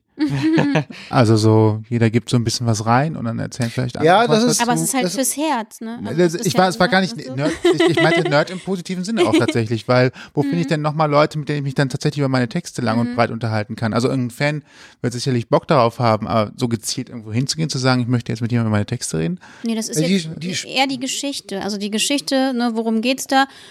Und ähm, ne, jetzt nicht so nicht so systematisch. Ich habe das so aufgebaut A, B, C klar. und so, Das ist ein dreihebiger Also- Lambrust mit Ja. äh, fünf Hexer. eigentlich eigentlich geht es darum, dass die Songs gespielt werden. ja. Ähm, und dann wird dann immer so ein bisschen dazu geplaudert. Es sind immer, es sind immer vier Leute, die sich treffen. Da gibt's zwei verschiedene Veranstaltungen in the row oder in the, äh, oder the circle. Also entweder sitzen die halt im Kreis in der Mitte vom Raum oder halt so in der Reihe. Und äh, jeder spielt dann halt so äh, reihum so einen von seinen Songs, die er geschrieben hat. Und ähm, erzählt ein bisschen was dazu und alle anderen spielen halt so mit, halt auch so ein bisschen Session-Charakter. Und das Interessante ist halt eben, dass das äh, viele Leute halt eben auch sind, ähm, weil halt einfach diese Songwriter-Szene in Nashville ganz krass ist. Also Leute, die halt viele bekannte Songs schreiben, selber aber überhaupt nicht performen. Teilweise sind die gar nicht mal so wahnsinnig talentierte Spieler irgendwie. Aber du hast dann halt eben Leute da sitzen, die halt Songs für die Größten der Großen geschrieben haben irgendwie so. Und die erzählen dann halt, weiß ich nicht, von den Songs, die sie halt für irgendwelche Szenegrößen, die hier meistens keiner kennt, dann irgendwie. Und das ist halt dann ganz interessant, weil man halt den Song von einer ganz anderen Seite kennenlernt. So. Ich finde es auf jeden Fall, es klingt cool. Könnte man hier auch mal irgendwie, ich, kenne ich maximal Jam-Sessions oder ähnliches, wo man sich zusammentrifft und dann als Musiker äh, äh, spontan aus der Hüfte geschossen immerhin gemeinsam Musik macht. Aber dass sich seine Songs so ein bisschen sich gegenseitig vorzustellen und drüber zu reden, finde ich eine schöne Nummer. Also wir haben, wir haben öfters schon mal drüber nachgedacht, ob wir nicht sowas mal probieren wollen hier. Und ich glaube, wir würden das auch irgendwann machen, wenn ein bisschen Zeit übrig ist.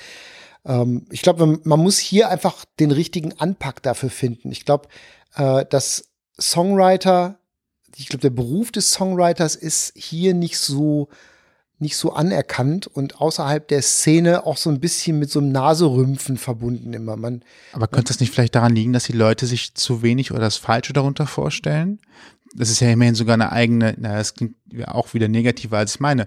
Es ist ein eigener Industriezweig eigentlich sogar, so ein Bereich, wo, wo Leute auch richtig Geld mit verdienen. Ähm, also Justin Bieber schreibt nicht so viele Songs selbst. Die kommen meistens aus anderer Feder. Das heißt, da gibt's anscheinend Leute, die nichts anderes machen, als solche Texte zu Genau. schreiben. Und wenn man mal die Booklets aufmacht, sieht man auch, die schreiben halt nicht nur für einen, sondern die schreiben halt unter anderem schon auch für zwei, drei, vier. Also so negativ finde ich das gar nicht, weil es gibt ja auch Zeitungsredakteure ja, und so. Genau, die gibt's ja, die gibt's ja hier auch. Also wir haben ja auch, ich meine, wir, wir, wir kennen ja auch viele irgendwie. Wir arbeiten ja auch mit dem einen oder anderen immer wieder zusammen. Und äh, diese Szene gibt's in Deutschland selbstverständlich auch. Die gibt's überall da, wo es quasi einen, äh, einen Mainstream-Musikmarkt gibt. Ähm, ich glaube, dass es hier aber so von der Auffassung her anders ist. Also in, in, in den USA ist es halt total selbstverständlich, dass man halt gemeinsam an Songs arbeitet, dass man halt, dass ein Künstler sich mit Songwritern trifft, um an Songs zu arbeiten. Wir haben das auch als sehr inspirierend und sehr gut kennengelernt. Wir arbeiten sehr gerne mit anderen Leuten zusammen. Vor allen Dingen halt auch gerne immer wieder mit den gleichen, von denen wir wissen, die ticken gut mit uns irgendwie. Und ähm, ich glaube, hier ist aber oft so ein bisschen so dieses Ding so, ähm, so dieses, weiß ich nicht, so dieses, ähm, das, was ich, was ich manchmal so in Deutschland als so diese gewisse Neidkultur oder so wahrnehme, dass man sich so denkt, so, ja, der schreibt seine Songs ja gar nicht selbst. Und es Ich geht muss ja auch morgens um sechs aufstehen, äh, muss um sieben auf der Arbeit stehen und äh, stehe am Fließband den ganzen Tag und der steht um elf auf, macht sich einen Kaffee, schreibt drei Texte und hat seinen Arbeitstag durch. Wäre das so das äh, überspitzte Ja. Neid, Neidbild? Nee, auch so Nee, dieses, also- auch die, ich glaube, es geht eher um die Künstler, die halt dann mit anderen Leuten zusammen schreiben und ähm, der, die, der, die anderen, die dann halt sagen, ja, der schreibt ja seine Musik gar nicht selbst, sondern der lässt die sich schreiben oder was auch immer irgendwie. Und ähm, das wird ja auch thematisiert. Ich glaube, hier beim, beim, beim Böhmermann in der Sendung gab es ja mal so ein Ding irgendwie. Es war zwar eigentlich ein anderer Schwerpunkt, da ging es um was anderes, aber die Diskussion, die nachher öffentlich stattgefunden hat, war dann halt eben über die Frage, ob denn die Künstler überhaupt selber sich Künstler nennen sollten, weil sie die, äh, weil sie ihre Songs ja gar nicht selber schreiben. Ich habe auch vor einer Weile mal irgendwie ein, ähm, irgendwo in einem, in einem, in einem Printmedium gab es ein ein Artikel über ein Interview mit Mark Forster, was stattgefunden, aber dann nicht abgedruckt Ah. werden durfte oder so. Das habe ich auch Und da gelesen, ging es ja. halt eben auch genau darum, ähm, dass, dass es halt irgendwie immer so ein bisschen so einen negativen, so einen negativen Anstrich mit sich bringt, wenn ein Künstler mit Songwritern zusammenarbeitet, was eigentlich totaler Quark ist. So. Also ich meine, klar, wenn man sich natürlich sein Album komplett von vorne bis hinten schreiben lässt und gar nicht selber am Prozess äh, mit involviert ist, wie das ja bei vielen Schlagerkünstlern manchmal so ist, die ja eine, wird ja auch eine völlig andere Szene ist, Mhm. ist dann schon wieder was anderes. Aber äh, Aber auf der anderen Seite ist es halt auch ein Produktionsprozess und äh, wenn halt der Künstler derjenige ist, der vor allen Dingen gut auf der Bühne performen kann und vorgefertigte, also fertig produzierte Texte umsetzen, interpretieren kann, dann ist das doch auch eine Leistung, unabhängig davon, ob er selbst geschrieben hat oder Teil des Songwriting-Prozesses war. Also das ist ja, wenn ich, wenn ich, ähm, weiß nicht, Büroklammern herstelle, bin ich ja auch nicht im Bergwerk, wo das Aluminium abgebaut werde, äh, dabei und werfe hinterher vielleicht denjenigen, der die Büroklammern in die Büroklammer-Biegemaschine einlegt, vor, dass er ja keine Büroklammer verkaufen dürfte, nur weil äh, er nicht dabei war, wie das Aluminium abgebaut worden ist. Ja, das, das stimmt. Man vergisst ja auch, dass die, die bekanntesten, einige der bekanntesten Musikstars der Geschichte ja auch entweder selten oder gar keine Songs selber geschrieben haben. Elvis hat im Grunde genommen keine Musik selber geschrieben, so gut wie keine. Sinatra hat keine Musik selber geschrieben. Robbie Williams schreibt keine Musik selbst. Elton John schreibt nur die Musik und nicht die Texte. so, und das, Ja, das interessiert auch niemanden. Und wenn man halt eben auch sich ein bisschen auskennt und diesen Prozess kennt, weiß man eben auch, dass auch Songwriting mit professionellen Schreibern ein total kreativer, intimer und erfrischender Prozess ist und sein kann, weil äh, beim Songwriting fängt man immer bei Null an, egal wie viel Erfahrung man hat, wie viel Wissen man mitbringt. Du musst dich halt immer wieder von neuem auf die Situation einlassen, dass jetzt ein neuer Song entstehen soll irgendwie. Und das ist gerade halt eben auch, ich sag mal so im Mainstream, wo ja auch der, der Leistungs- und der Ablieferdruck unheimlich hoch ist, ist das mitunter eine sehr, sehr große Hilfe, wenn man halt eben auch mit Leuten zusammenarbeiten kann, die gar nichts anderes machen, als nur Songs zu schreiben.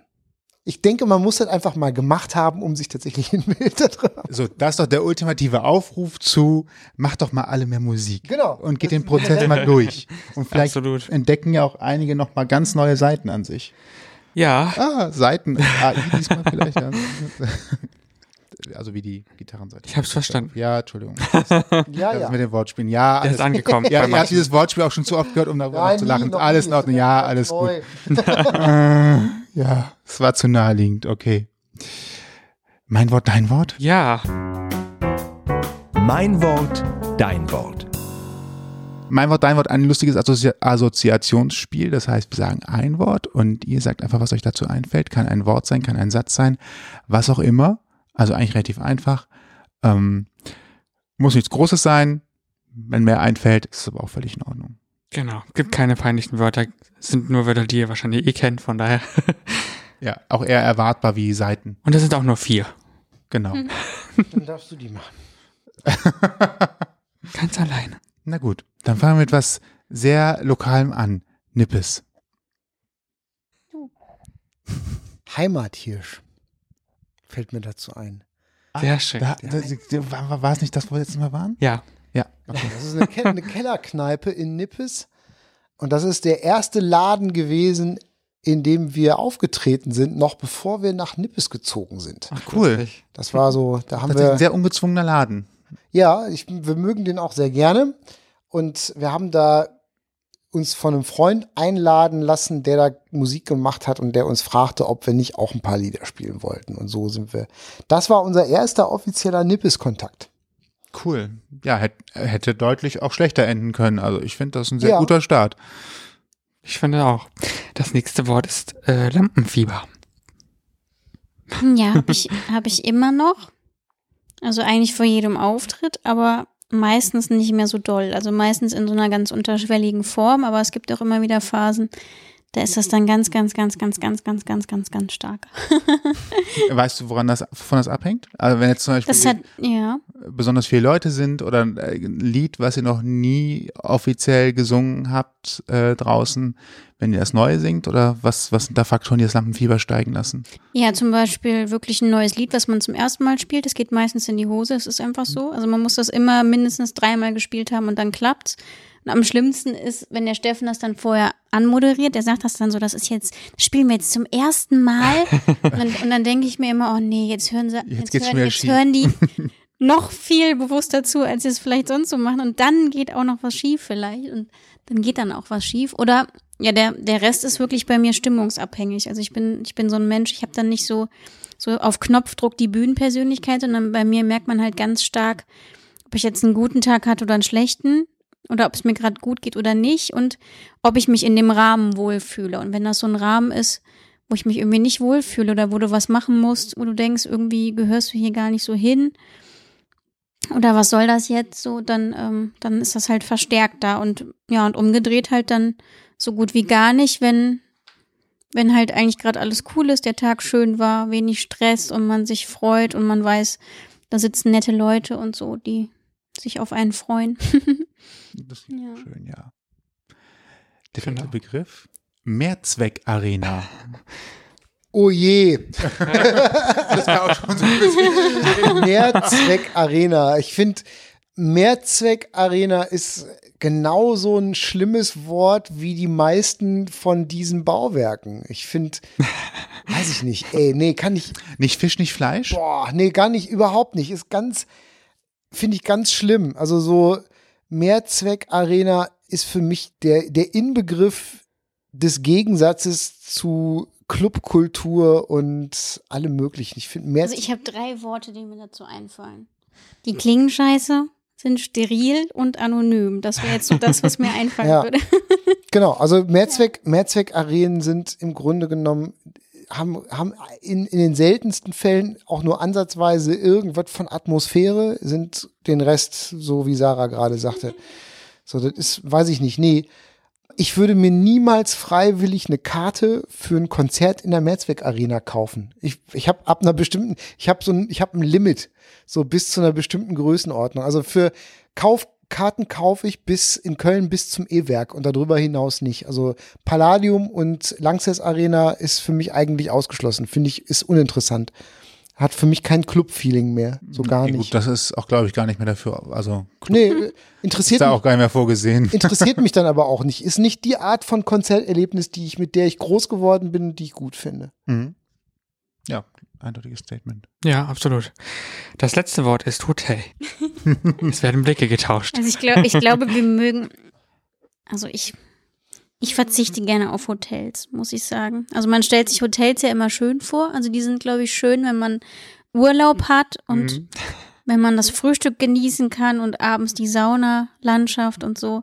Nur bei uns ist halt, ne, wenn wir, wir sind in Hotels nur zum Schlafen. Das heißt, es ist eigentlich piep egal, wie das aussieht. Ich mag zum Beispiel Landgasthöfe viel lieber, weil die meistens ganz dicke Wände haben und ganz große Zimmer und ruhig sind. Da wohnen nicht so viele.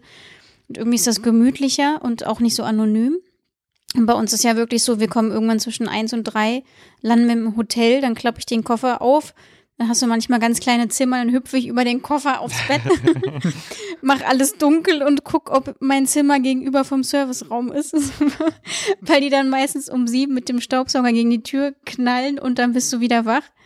Und man will ja ein bisschen schlafen, ja, und dann, ich frühstücke auch nie, ich bin nicht so der Frühstücker. Und ähm, ich singe auch nachts immer noch zweimal das ganze Konzert im Bett. Und dann schlafe ich erst um fünf oder um sechs. und dann, ja, steht man auf und fährt weiter in die nächste Stadt. Und von daher ist das irgendwie so eine, weiß ich gar nicht. Schön ist, wenn man drei Tage, das hat man manchmal. Wenn du so einen Off-Tag hast und dann macht man manchmal, dass du dann nachts noch in die nächste Stadt fährst und dann hast du dann mal drei Nächte oder zwei am Stück und dann hast du schon so ein bisschen so ein Zuhause-Feeling. Das ist dann echt toll, dass man sich denkt, boah, ich kann mich ausbreiten. Ich muss mir nicht Gedanken machen, dass ich morgen früh meinen Koffer ganz schnell wieder zumache und nichts vergesse und so. Also das ist dann schön. Ich finde es witzig, weil du man hätte ja zum Beispiel, du hättest ja auch jetzt Hotel ganz anders belegen können, ne? Ja. So, man hätte ja zum Beispiel auch sagen können, du hättest, hättest auch sagen können, Hotel finde ich total super, weil Hotel erspart mir den Nightliner. Hätte ich sagen können. Ja. Ja, stimmt, ja. Aber ich habe jetzt durch die Support-Tour gemerkt, wir haben ja jetzt bei Freunden übernachtet oder Familie. Und da habe ich gemerkt, das würde ich eigentlich am allerliebsten gerne bei den nächsten Touren machen, weil ich das so schön fand, nicht im Hotel zu schlafen, sondern bei Familie oder Freunden. Das war einfach total toll.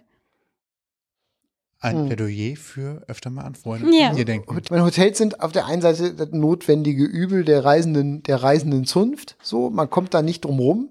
Und mit all dem, was Sarah sagte. Auf der anderen Seite ist halt, sind halt Hotels auch immer wieder, äh, für mich als Liebhaber von, von Geschichten, die das Leben schrieb, äh, ist halt, sind Hotels ein nicht enden wollender Quell an guten Geschichten. So, egal, wird man, wen man abends noch in einer Hotelbar trifft, was man da so erlebt, bei wem man nachts versehentlich im Zimmer steht oder so. Wir hatten mal, wir waren mal in Wien, ähm, haben gespielt und sind nachts auch in so einem Hotel, was so ein bisschen vergleichbar war mit Motel One, so ein, so ein, so ein eher etwas modernes Ding irgendwie.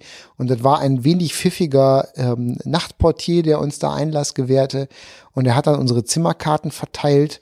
Und Sarah ist dann in ihr Zimmer rein und hatte ein Zimmer bekommen, in dem schon jemand schlief. Oh. Scheiße.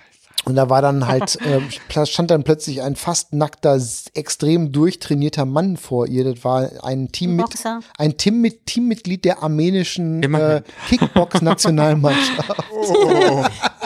Wer war eigentlich überrascht da? Und Sarah, Sarah guckte noch im Flur und sagte, unser Tourmanager heißt Mario, der sich immer nur, sagte nur so, Mario, da schläft ein nackter Mann in meinem Zimmer. Geil. So, und solche Sachen passieren dir natürlich in Hotels auch so hin und wieder mal. Ne? Lustig. Nicht nackt im Hotel schlafen. Genau. Besser ist es. Ah, oder wenn man, wenn man vergisst, den Zettel rauszuhängen. Do not disturb. Ja, ja, genau. Und dann plötzlich dann irgendwie die Reinigungsmannschaft morgens um acht neben deinem Bett steht oder so. Oh ja, Keeping. Das leichte nächste, Klopfen. nächste Note to yourself, immer schön den Zettel raushängen. Ja, richtig. Und gucken, was draufsteht auch vor allen Dingen. Dass man irgendwie sagt, Mhm, bitte genau. dringend aufräumen oder sowas, dann ist es auch unangenehm. Oh ja. Und ich habe auch übrigens eine, äh, in, mit Hotels verbinde, verbinde ich auch eine klaustrophobische Eigenschaft meinerseits. Ich habe die Angewohnheit, ich hoffe, jetzt hören keine Hoteliers mit, ähm, ich habe die Angewohnheit, ist ja, glaube ich, aber nicht schlimm, immer bei den aus der Minibar diese äh, Blechkapselheber mitzunehmen. Diese Flaschenöffner. Flaschenöffner. Hab, wir, haben, wir haben unfassbar viele von diesen Gerolsteiner oder Coca-Cola Flaschenöffnern bei uns zu Hause liegen, weil ich die immer, ich schmeiß die immer in die Tasche, weil man die im Tourbus immer gut gebrauchen kann, wenn man irgendwie mal eine Flasche auf. Ach, das kalkulieren die bestimmt ein. Ja, wahrscheinlich, wahrscheinlich sind die sogar dafür gedacht, dass man die, sonst wird ja nicht der Markenname draufstehen. Ja. Ja, weil, bin ich wahrscheinlich immer in Hotels, wo du schon vorher warst, weil ich habe nur diese ganz günstigen Dreiecks Diese äh? Flaschenöffner, diese ganz dünnen Blechdinger. Genau, die nehme ich, die nehme ich immer mit. ah, okay, ja. Diese die, ganz, nur die, also die, die teuren, also gar nicht, nur wirklich nur dieses Pressblech. Ja. Döns so. Ne? Ja, okay, dann passt das. ja, prima. Wir kommen zur ultimativen äh, Supporter-Runde, wie äh, eben das schon mit der Tour so hieß. Das heißt, ihr habt jetzt die einmalige Möglichkeit, allen Hörern zu sagen, wie sie euch erreichen können, wo sie euch finden, auf welchen Kanälen, wie sie natürlich am besten euer Album kaufen, hören, konsumieren und wie sie wissen, wann ihr das nächste Mal live zu sehen seid. Vielleicht lässt sich auch alles auf eine einfache Art und Weise sagen, ich weiß es nicht. Die ultimative Plattform. Also wir sind eigentlich überall und wir betreiben auch alles selber. Wir haben eine Homepage, Ähm, die heißt www.mrsgreenbird.com. Wir sind bei Instagram und wir sind bei Facebook. Im Moment lieben wir, glaube ich, Instagram sehr. Weil wir, da haben wir zwar weniger Follower, aber irgendwie ist da viel mehr Aktivität und irgendwie mag ich das lieber. Mm, Facebook auch, ist, ne? Facebook ist tot, Mann. Genau, wir sind auch bei Twitter, aber Ja. Twitter ist, glaube ich, Ist irgendwie, egal. ist auch tot. Instagram ist ja auch seins. Und ja, unsere, unsere Konzerttermine, die ähm, findet man auf unserer Homepage. Ähm, da halten wir die relativ aktuell, da kommen jetzt auch noch ein paar dazu. Unsere Musik findet man überall. Also da, wo man Musik hören kann. Ich glaube, ich glaube, der ultimative Hub, wie man so schön sagt, neudeutsch, ist tatsächlich ganz klassisch unsere Homepage. Da ist alles unsere äh, tatsächlich termingerecht DVG, SP, GL, GMOR, PLD kompatible Artenschutz, Datenschutz, Richtlinien äh, getreue Glutenfrei. glutenfreie vegane Homepage, die äh, ja, da ist halt alles, da sind alle Links sofort, die ist so einfach gehalten, dass man sofort auf den ersten Blick ähm, alle Subverteiler-Links, aber jeder, der uns finden will, findet uns mit Sicherheit auch. Ja, ich denke auch Google hilft ja immer, ne? Ist ja ein bereitwilliger Helferlein in Es gibt ja nicht großen so, viele, Internet. nicht so viele Bands, die so, ähn, so oder so ähnlich heißen wie wir. Von daher ist es zum Glück so, dass man uns relativ gut überall findet. Eben. Perfekt. Wir freuen uns auf Besuch und Gäste auf allen Arten von Plattformen. Wenn ihr uns in diesem wunderbaren Podcast gehört habt, dann äh, schreibt uns das. Ich finde das, immer, finde das immer total gut, wenn die Leute sich zu erkennen geben und sagen, hey, äh, wir haben euch da und da gesehen oder gehört. Das finde ich immer, Dass man mal merkt, welche Reichweite, welche Wirkung hat eigentlich was. Und was haben sie von uns erfahren in dem Moment? Genau. Und vor allen Dingen sieht man die Leute ja auch meistens. Die meisten haben ja ein Profilbild und äh, das wären dann nicht die ersten, die wir dann bei äh, späteren Konzerten oder so auch wiedererkennen. Also wir haben auch schon oft dann ähm, Leute direkt unaufgefordert von uns aus wiedererkannt und sagten mit, mit Namen, dass man namentlich, wir kennen unsere Fans namentlich auch mitunter, Uh. dass man, du bist doch der so und so. Haha. Ja. Alle Links äh, im Zweifel auch nochmal bei uns auf ausgangpodcast.de Richtig. im Beitrag Im Blogpost. zur Sendung. Genau, im Blogpost. Vielen, vielen Dank, dass ihr da wart. Danke Danke, euch. Wir werden jetzt das Fenster öffnen, nachdem äh, wir die Aufnahme beendet haben. Ja. Wir mussten es dazwischen schließen, weil unser Nachbar wieder laut Gespräche geführt hat. Ja, und der wird dann wieder, wird für euch dann wieder Songs von Laith Eldin singen, wie wir Mal Bestimmt, gucken, ne? zum Einschlafen, ja. Lass mich von ihm, lass mich von ihm in den Schlaf schauen. Wir kontern mit Mrs. Greenbird. So. Genau. Perfekt.